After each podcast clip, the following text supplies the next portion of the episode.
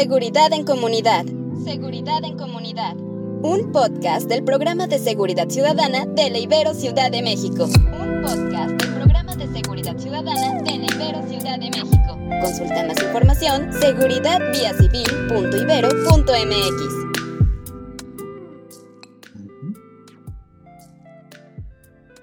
Hola, ¿cómo están? Soy Ernesto López Portillo, coordinador del programa de seguridad ciudadana de la Universidad Iberoamericana Ciudad de México y estamos grabando un episodio más del podcast Seguridad en Comunidad. Está con nosotros la doctora Cecilia Farfán y el doctor Luis Daniel Vázquez. Y tenemos un tema que tiene una relevancia, pues, extraordinaria, tal vez es decir poco. Un tema que está, al parecer, cerca de, de todas y todos, porque los medios de comunicación lo están de alguna manera proyectando, las redes de alguna manera, pero como sucede con tantos temas, creo que, cuando menos en este programa, creemos que entendemos muy poco, aunque lo hablemos mucho. Hay mucho ruido, hay mucho escándalo, muchos sombrerazos con este tema, pero hay poca estructura, orden, conceptualización, que nos digan con calma qué está pasando. El tema es nada menos que las redes de macrocriminalidad. Así que vamos a hablar de algo que, que nos tiene profundamente preocupadas y preocupados en la Universidad Iberoamericana, como a tanta gente en este país, en la región y en el mundo. Este programa promueve todo tipo de abordajes a múltiples temáticas asociadas con la construcción de comunidades seguras. Así que de entrada, ustedes lo entenderán de inmediato, macrocriminalidad tiene que ver con nuestra seguridad desde muchísimos ángulos. Cecilia, bienvenida. Esta es tu casa. Cuéntanos un poquito de ti y por qué estás, eh, por qué te has especializado en este tema. Muchas gracias por la invitación y por el espacio el México en el que yo crecí no era el México de los 100.000 desaparecidos y los 30.000 homicidios al año. Y me parece que no podemos seguir así. Como mencionas, justamente me parece que este tema de seguridad da para mucho escándalo, pero poco análisis y me parece que un, para mí es una gran preocupación que como país no tengamos una respuesta, ¿no? Ante la rabia que deberíamos de sentir, ante la gran pérdida de vidas humanas que tenemos y sin duda para mí no es solamente un tema intelectual, sino que es una gran preocupación también personal eh, como mexicana. Cuéntanos tus enfoques en este tema. Yo estudio el crimen organizado, pero la parte que, que me interesa no es necesariamente tanto la relación que tienen con el Estado, que sin duda es fundamental y es parte de lo que vamos a platicar hoy, pero también me interesa mucho entender eh, los modelos de negocios que utilizan, porque eso me parece nos da muchas luces también para entender cómo utilizan la violencia, cómo lavan dinero, eh, cómo, digamos, tratan a sus empleados y por qué vemos, digamos, diferentes tipos de crimen en distintas partes del país en diferentes momentos. Y tienes un ángulo que tiene que ver con el rol de la mujer. Por supuesto. Una de las cosas que, que más me interesa y que me parece que tenemos que, que, estudiar más es la participación de la mujer en el crimen organizado y, por supuesto, entender también el crimen organizado con una perspectiva de género y no solamente, reitero, desde el escándalo, como se ha tratado muchas veces la participación de las mujeres en grupos criminales. Buenísimo. Luis Daniel, Luis Daniel Vázquez, pues un, conocido de, mucha gente que está buscando respuestas en estos temas.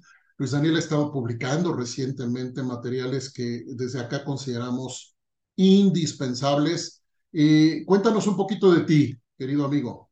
Buenísimo. Hola Cecilia, también hola Ernesto y buenos días, tardes o noches según la hora en la que nos estén escuchando. Pues yo soy investigador del Instituto de Investigaciones Jurídicas de la UNAM, pero yo diría que yo tengo una pata en la academia y la otra pata en el activismo de la defensa, de la protección de los derechos humanos. Y en ese marco, una de las cosas que nos llamaron mucho la atención es que, bueno, nosotros esperábamos que con el paso de transición a la democracia, es decir, dejando el viejo régimen y entrando a la democracia, iba a haber eh, menos violaciones a los derechos humanos, en particular menos violaciones graves. Y eso lamentablemente no fue así. Lo que sí sucedió más bien es que cambiaron los patrones de las violaciones a los derechos humanos. Tenemos patrones propios del viejo régimen, de la dinámica autoritaria y patrones que ya son inherentes a nuestras democracias. Algunos de esos patrones son la impunidad, son la corrupción, obviamente la desigualdad, la violencia sin duda. Y parte de esos patrones pues son estas redes de macrocriminalidad. Entonces así, así llegué, llegué pensando cómo desmantelamos estos patrones de violaciones a derechos humanos, porque si no logramos desmantelarlos, pues no vamos a poder vivir mejor no vamos a poder ejercer nuestros derechos humanos. Y eso al final, ese es mi, el objetivo final de mi agenda de investigación.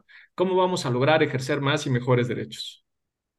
A ver, este, este concepto macrocriminalidad se oye, asusta, digamos. Yo la verdad es que no lo oí hace tantos años por primera vez.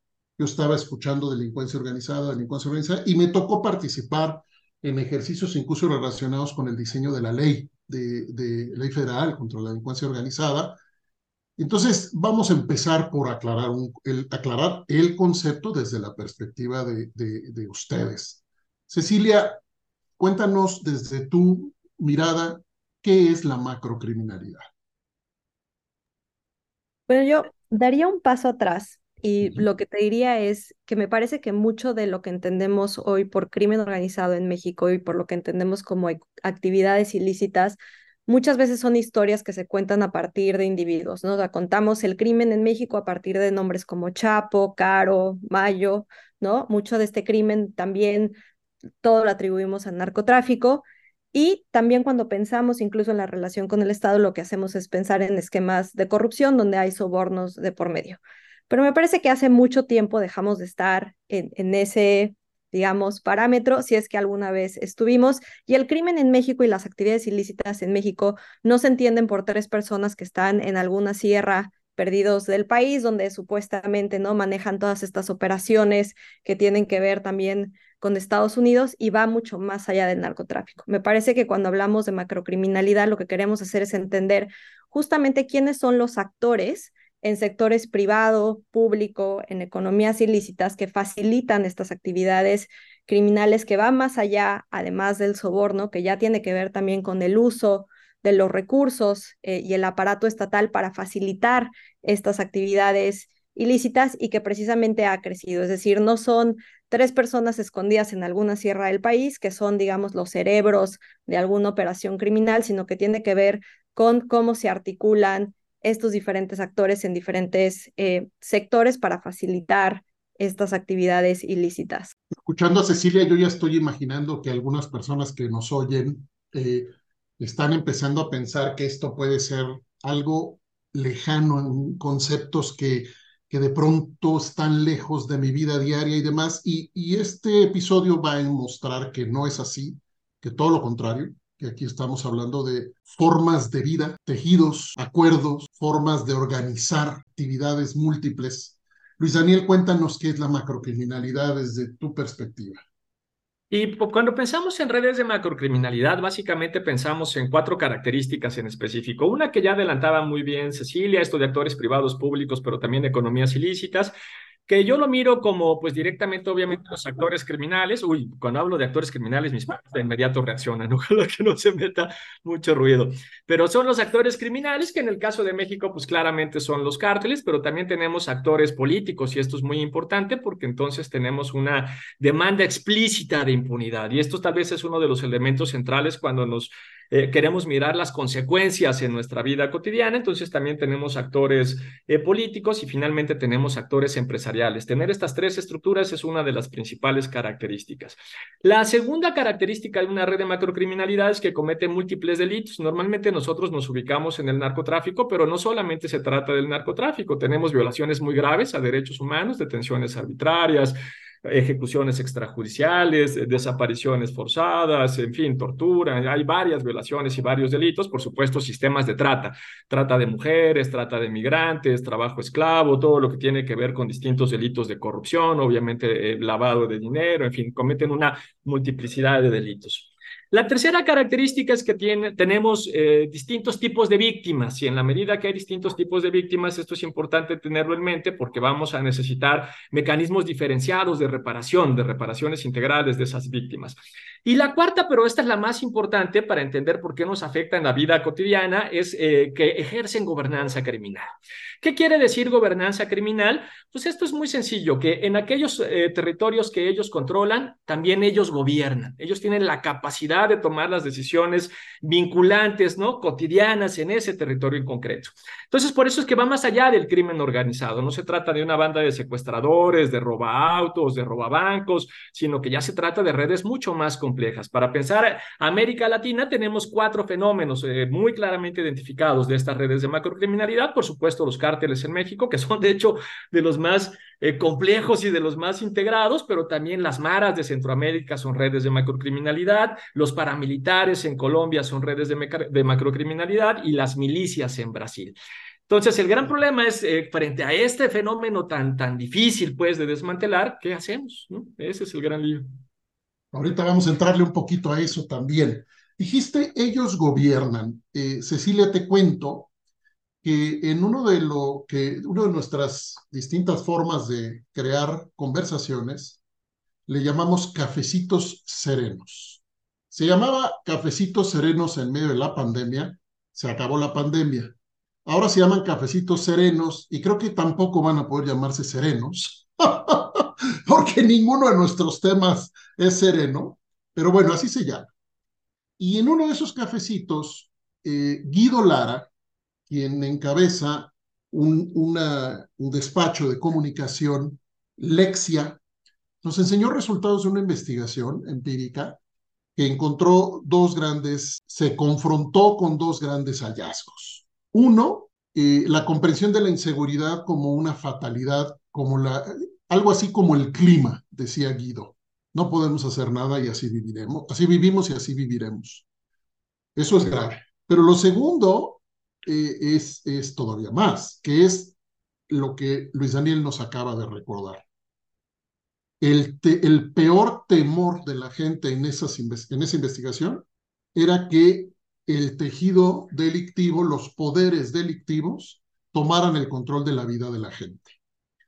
¿Qué opinas de todo esto, Cecilia, en tu mirada? Y también ayúdanos, Cecilia, con esta, esta pedagogía urgente de la multiplicidad de actividades, porque por más que insistimos que esto no es solo narco, hay una sobreestimación y una representación simbólica que sigue insistiendo en el narco, el narco, el narco, cuando lo que tenemos son eh, eh, actividades por decenas de delitos en tejidos de enorme, enorme complejidad. Adelante, Cecilia. Me parece que un caso clarísimo que tenemos en México que ilustra justamente lo que menciona Daniel y lo que mencionas tú ahora es el caso de Nayarit con la gubernatura de Arturo Sandoval de 2011 a 2017 donde llega, digamos, Sandoval en una situación donde se habla justamente de la inseguridad de Nayarit, de cómo han crecido los homicidios de manera considerable, comparables a otras partes de México, a pesar de que es un estado que tiene una población bastante pequeña comparada con otras partes eh, del país y crean una superfiscalía, crean la policía de Nayarit, que le dan unas atribuciones que francamente no habíamos visto eh, en otras partes de México. Y lo que hacen, digamos, con esta superfiscalía en aras, ¿no? De garantizar la seguridad es que justamente desde el poder, ¿no? Desde el gobierno, lo que empiezan a hacer es a utilizar estos recursos del Estado para victimizar a las personas. Entonces, no es solo, por ejemplo, que el fiscal eh, Edgar Beitia, que por cierto fue arrestado en San Diego, eh, acusado de narcotráfico, eh, recibiera sobornos de un grupo de crimen organizado. Se estima que recibía entre 1.5 y 2 millones de pesos al mes. mismo pago que utilizaba también para pagar a otros jueces y a otros actores políticos dentro del Estado. Y lo que hacía era no solamente darle información al grupo de qué estaba ocurriendo, ¿no? Si había, iba a haber operativos en contra de este grupo, sino que también lo que hacía era utilizar, digamos, ese pago, este soborno, para no, digamos, eh, interrumpir las actividades.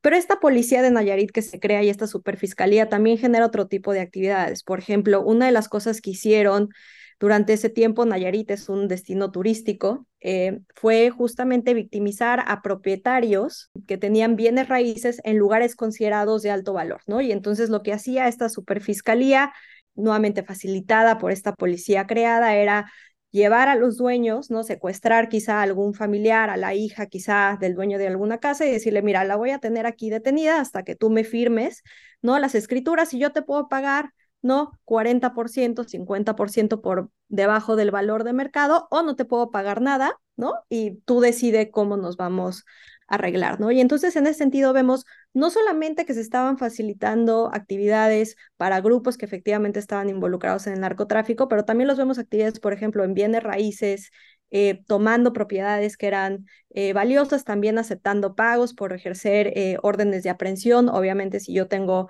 ¿no? algún rival, soy un empresario, alguien no me ha pagado, quiero ir a victimizarlo, también puedo utilizar esta superfiscalía. Entonces, Nayarit, ¿no? Y a partir del gran trabajo que ha hecho la Comisión de la Verdad de ese estado y este grupo de víctimas, conocemos todas actividades que nuevamente van mucho más allá del narcotráfico y vemos en este digamos, mini laboratorio, cómo se utilizaban justamente todas estas redes que facilitaban todas estas otras actividades, donde además en un principio se aplaude, ¿no? La función de esta superfiscalía porque se piensa, ah, los homicidios bajaron en 75%, hoy sabemos que no solamente es que estaban manipulando datos, sino que en realidad muchos de esa reducción de homicidios en realidad son personas desaparecidas. Eh, y entonces me parece, por ejemplo, que Nayarit da cuenta justamente ilustra de lo, de lo que estamos hablando que va más allá eh, de ¿no? una banda de secuestradores.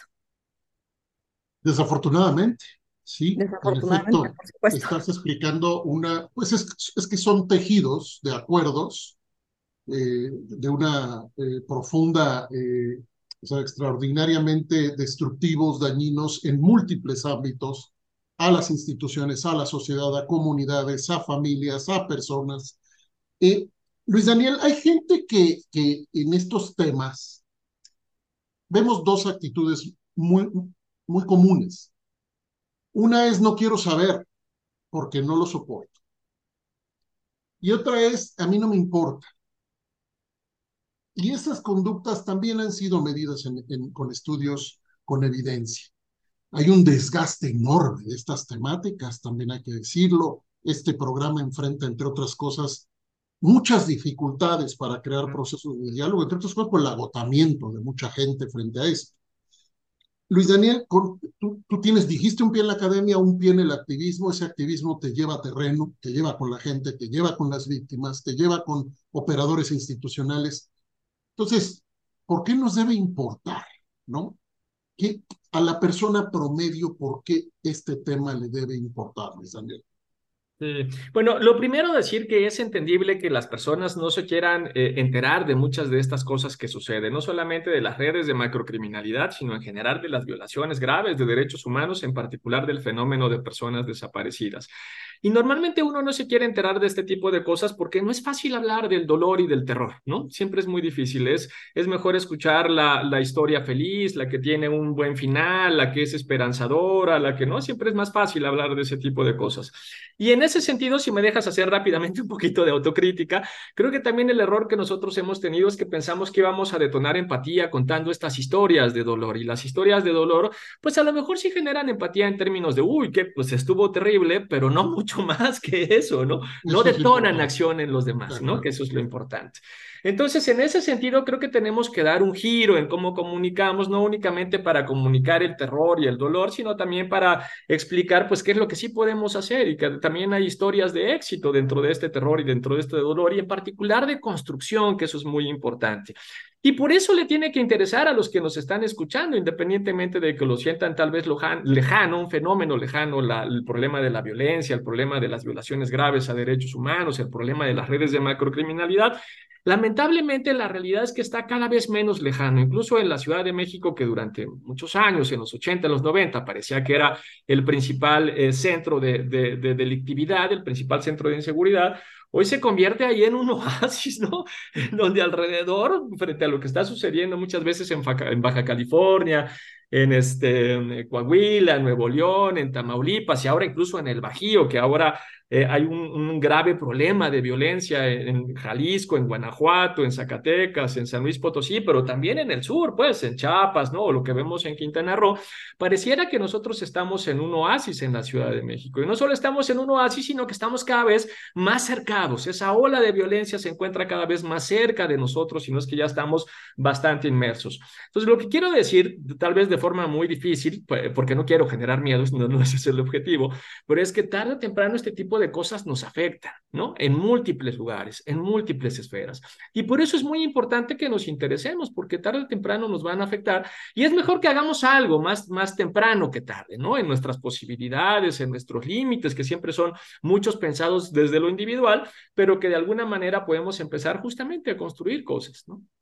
Antes de irnos a la última parte que tiene que ver con cómo organizar incidencia para transformar estas problemáticas. Y me gustaría preguntarte, Cecilia, desde esta perspectiva en donde has podido, entiendo, quizás hacer anatomías de actividades específicas delictivas en estos tejidos, déjame preguntártelo así para provocarte. ¿Es fácil? ¿Es fácil simplemente decidir integrarse a estas redes? Eh, podemos decir que es, es, es como una especie de mercado disponible en donde cualquiera puede ir y decir, ah, pues yo le entro y, y voy a hacer ganancias y etcétera, etcétera? Yo creo que la respuesta es, no es fácil hacerlo bien y generar ganancias, pero sin duda la, la barrera, digamos, para entrar al crimen en México es bastante baja. Eh, y lo vemos, por ejemplo, en el caso eh, de ejemplos de cobro de piso, ¿no? Cuando llega alguien eh, a victimizarte y te dice que pertenece a algún grupo, da las condiciones de inseguridad que hay en el país. Y por ejemplo, esto lo hicimos em, en colaboración con México Evalúa, que hicimos un estudio justamente para entender cómo funciona el cobro de piso en una ciudad como Tijuana, que por un lado está muy integrada a la economía de California, pero también tienes áreas completamente aisladas eh, de esa integración económica, cómo funciona, ¿no? Y una de las cosas que las personas nos dicen y que por supuesto tiene todo el sentido es, si alguien llega y me dice que yo soy del grupo, ¿no?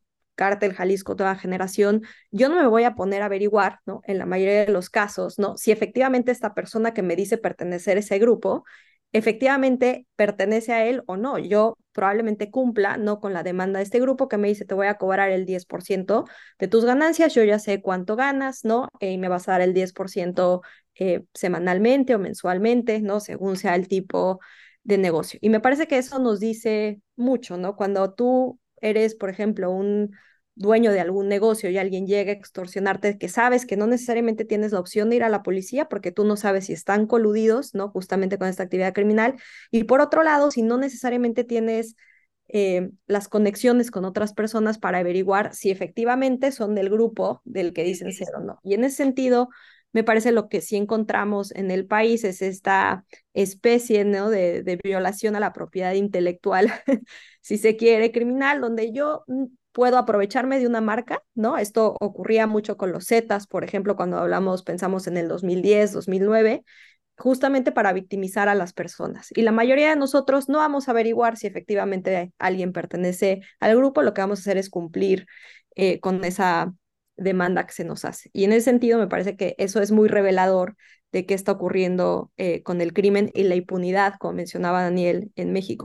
Parte de las tareas de este programa, por más difícil, por más duro que sean los temas, y con este dificilísimo equilibrio de documentar fenómenos brutalmente dolorosos también, parte de nuestro trabajo es construir esperanza este programa en esta dirección de incidencia de la Universidad Iberoamericana Ciudad de México y los otros programas buscan también construir esperanza. Luis Daniel, a ti, a ti, ¿qué es lo que te da esperanza? Tú, ¿qué es lo que, en qué estás tú en la ruta de la construcción que te da esperanza? ¿Y qué nos dices para, para que también tengamos algo de esperanza? me la pones bien complicada. Esperanza y, y acción, esperanza y compromiso esperanza y, tomar eh, responsabilidad. Sí, mira, a ver, quería hacer un, comentario sobre, sobre esto de si es fácil o no eh, entrar a una red. Cecilia ya eh, explicó que es muy fácil ser víctima. Efectivamente, los sistemas de extorsión en particular, cuando son extendidos, es fácil entrar a una red. Pero quisiera pensar en, en, en los otros, en convertirte en parte de esa red de macrocriminalidad como estaca, como este, como sicario, como halcón, como en fin, los distintos puestos que tienen. Y ahí quiero comentar simplemente, porque creo que esto es muy importante, recordar que el grueso de las víctimas de tortura, la mayoría de las víctimas de tortura, de desaparición, de homicidio, son eh, hombres jóvenes pobres. Esto es muy importante recalcarlo. Se trata de las personas que son detenidas arbitrariamente, que son torturadas, que son ejecutadas, que son desaparecidas, en su mayoría son hombres jóvenes pobres. Y esto hay que irlo a decir a cada colonia, a cada rincón rural o urbano, a cada lugar de México. Todas aquellas personas que creen que entrando a estas redes de macrocriminalidad van a dejar esa condición de pobreza, van a mejorar, van a crear un estatus social, van a tener poder, lo más seguro es que sufran una agresión, lo más seguro es que la sufran pronto y lo más seguro es que no salgan de esa pobreza.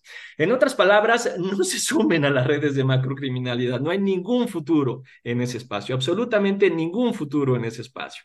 Y ahora sí voy a la parte de la esperanza, porque tantita esperanza sí tenemos, y esa esperanza me la da sobre todo los colectivos de familiares de personas de desaparecidas, que en el marco de, de, bueno, pues obviamente de este terror, de este escenario donde parece que está todo en contra, las fiscalías que trabajan para las redes criminales, los policías que trabajan para las redes criminales, las, sobre todo las madres eh, de, las, de las personas desaparecidas se organizan para buscar a sus seres queridos y la esperanza sobre todo está en que los encuentran. ¿no? Este es el punto principal. No solamente se organizan para buscar, se organizan para modificar esas políticas, sino que especialmente los encuentran.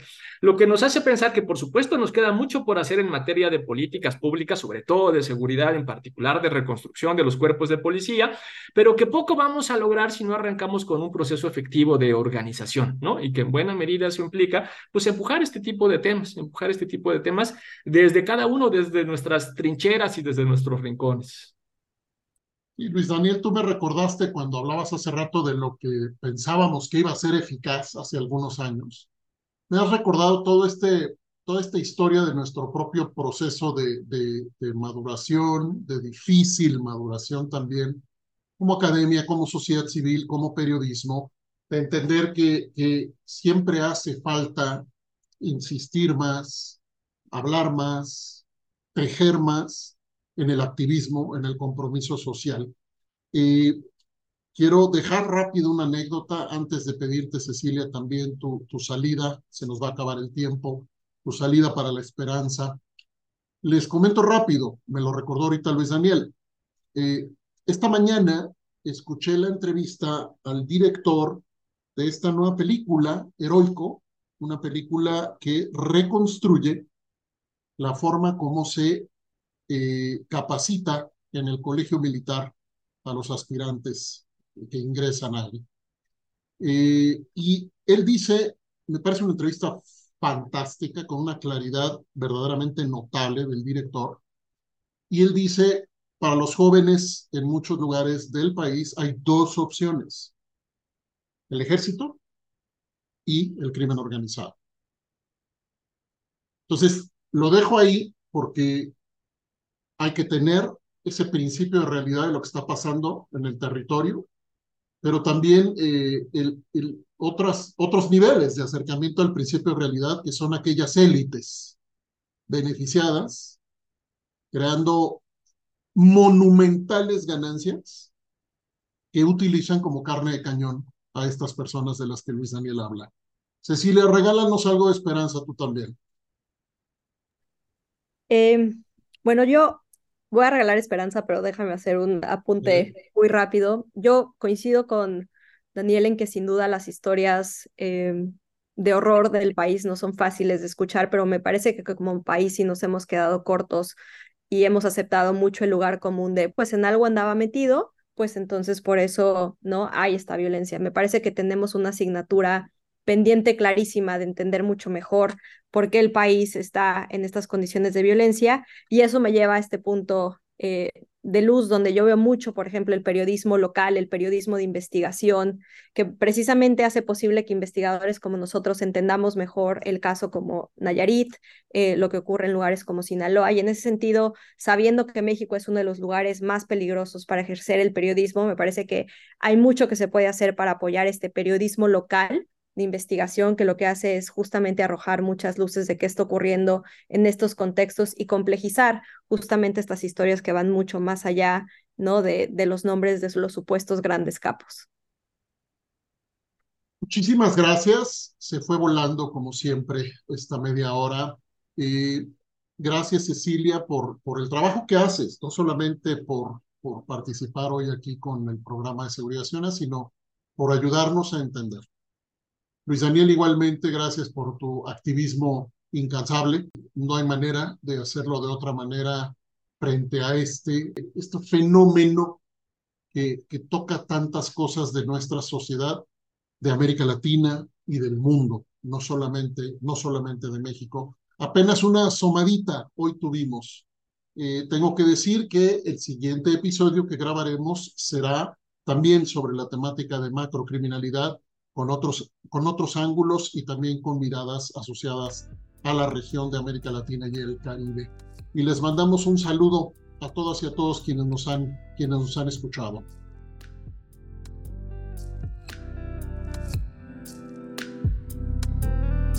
Seguridad en Comunidad. Seguridad en Comunidad. Un podcast del programa de seguridad ciudadana de la Ibero Ciudad de México podcast del Programa de Seguridad Ciudadana de la Ibero Ciudad de México. Consulta más información seguridadviacivil.ibero.mx.